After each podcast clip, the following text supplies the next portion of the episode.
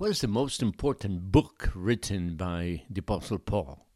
Well, it's probably the book of Romans, and today I'd like to start with you our review of the first chapters of the book of Romans in our daily reading of the Holy Scriptures that we call five times five times five. It's five minutes a day, five days a week, and in five years the whole Bible, and you can subscribe free of charge at www dot five times five times five bible dot com.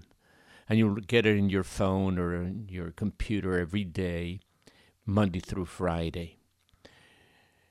The most important theme in the book of romans is justice or justification that is uh, obtained through faith the verbs to attribute, to credit one's account, to impute, and to consider yourself are very important in some of the chapters later on in the book.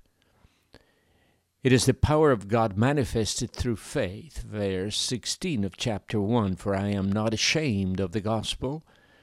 It is the power of God for salvation to everyone who has faith, to the Jew first and also to the Greek. The gospel is the dynamite of God. There's power, power, working wonder, power in the blood of the Lamb. There's power, power, wonder working power in the precious blood of the Lamb. But that but how does the power of God is unleashed does the dynamite have a fuse? Does the dynamite have a device to set it off? Verse 17 For it is the righteousness of God that is revealed through faith for faith, as it is written. The one who is righteous will live by faith. The unanswerable questions why a child is born with deformities, why an, in an accident an intoxicated person is not hurt while he was driving and causing the accident, and the innocent bystander is killed. All of that requires trust in the righteousness of God. The Bible presents us a God that is righteous. He is the righteous judge and though I cannot explain uh, the, everything, by faith I believe that God is righteous, and because I believe that, because I know that God is just, then I have left those unanswerable questions in His hands, and I have peace because He is a righteous God. Paul does not reveal us the righteousness of God applied to those unanswerable questions. But he reveals to us much of the incomprehensible righteousness of God revealed in the gospel. That this is the great theme of Romans, the righteousness of God in the gospel. Let us prepare to read some statements that are very difficult to understand through human reasoning. For the gospel, for in the gospel, the righteousness of God is revealed by faith and for faith. Faith is the cause and the means by faith, but it's also the object of the gospel to grow in faith, because faith is not static if we are stuck, we're neglecting the gospel because the gospel in the gospel God's righteousness is revealed by faith and for faith. Other translations use the expressions God accepts us by faith from beginning to end. This good news reveals to us how God makes us righteous before His eyes, which is achieved from the beginning to the end through faith. And why do we need justification? Because we are sinners. And the rest of the chapter, in the next couple of chapters, explain that. The second part of the chapter has to do with a downward spiral caused by human rejection of divine revelation. The first volume of divine revelation is creation itself. The heavens declare the glory of God, and the firmament announces the work of his hands. The second volume is the Word of God. Jesus said that it is they which testify of me. John 5:39. And the third volume of divine revelation is Jesus Christ himself, Hebrews 1 and 2. God having spoken many times in many ways in another time to the fathers by the prophets in these last days he has spoken through the Son. For the invisible, verse 20 of chapter 1 of Romans, for the invisible things of Him, His eternal power and deity, become clearly visible since the creation of the world. When the human being rejects divine revelation, God gives them up to the lusts of their hearts, to impurity, to the degrading of their bodies among themselves as the human being exchanges the truth of God for other things, then in turn, God, having been again rejected by the human being, gives them up to their own shameful passions, especially in the aspect of immorality and homosexuality. Men with men, women with women. You can read it for yourself. Romans 1 26 and 27. And as man does not take into account God, God gives him up to a debased mind, ranging from gossip to murder. Every rejection of, of God leads to a greater degradation of man. In chapter 2, it declares that God is the judge, and therefore we must not judge one another.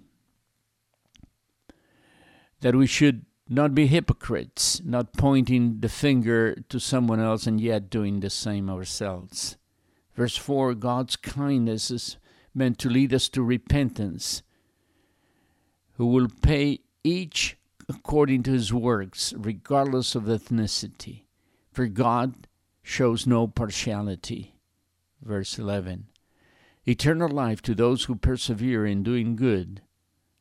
No doubt, according to the rest of the book, those who have had an encounter with God and will receive not only the gift of eternal life, but the rewards at the judgment seat of Christ.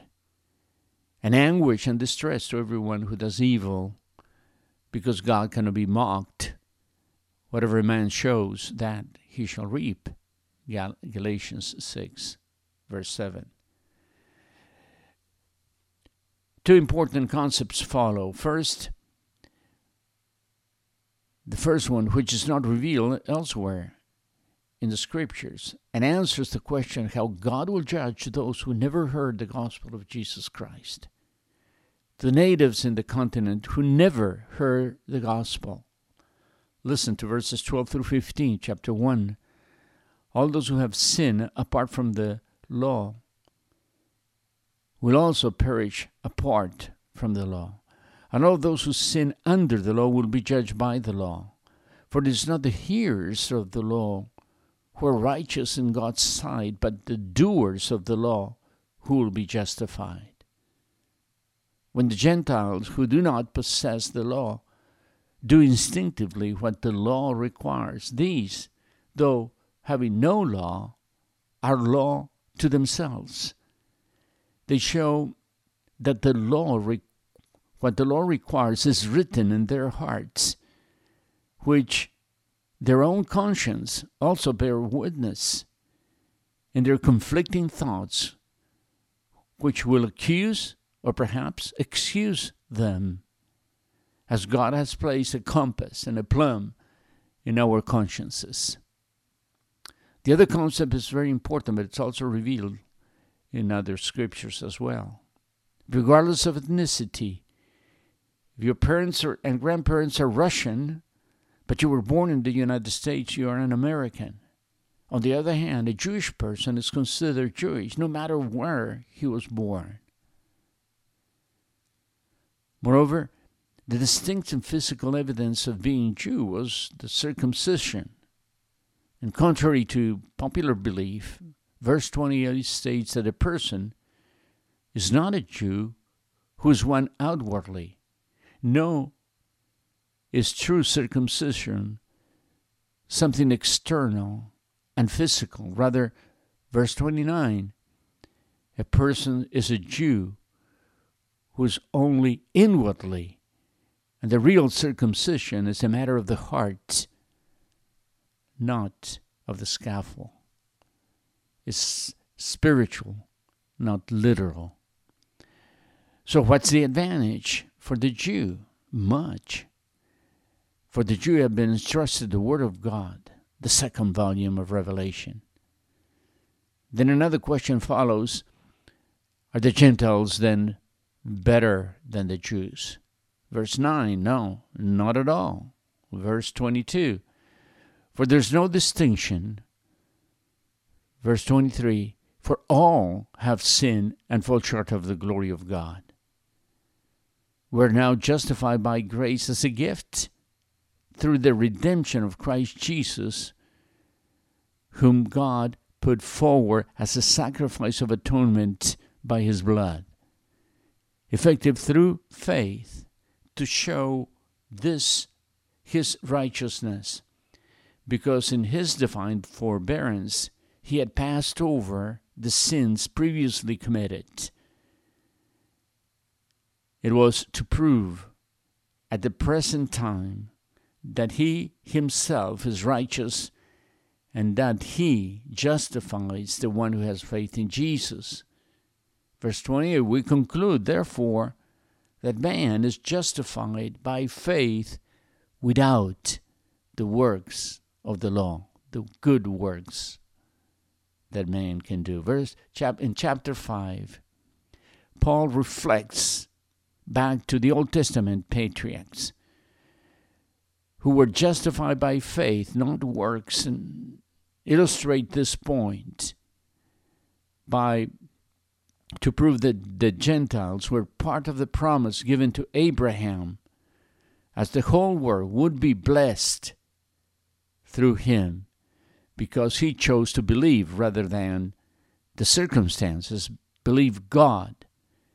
And because of this, his faith was credited as righteousness. And your faith in Jesus Christ can do that too. And you can be saved today through Christ Jesus, in whose name we pray. Amen.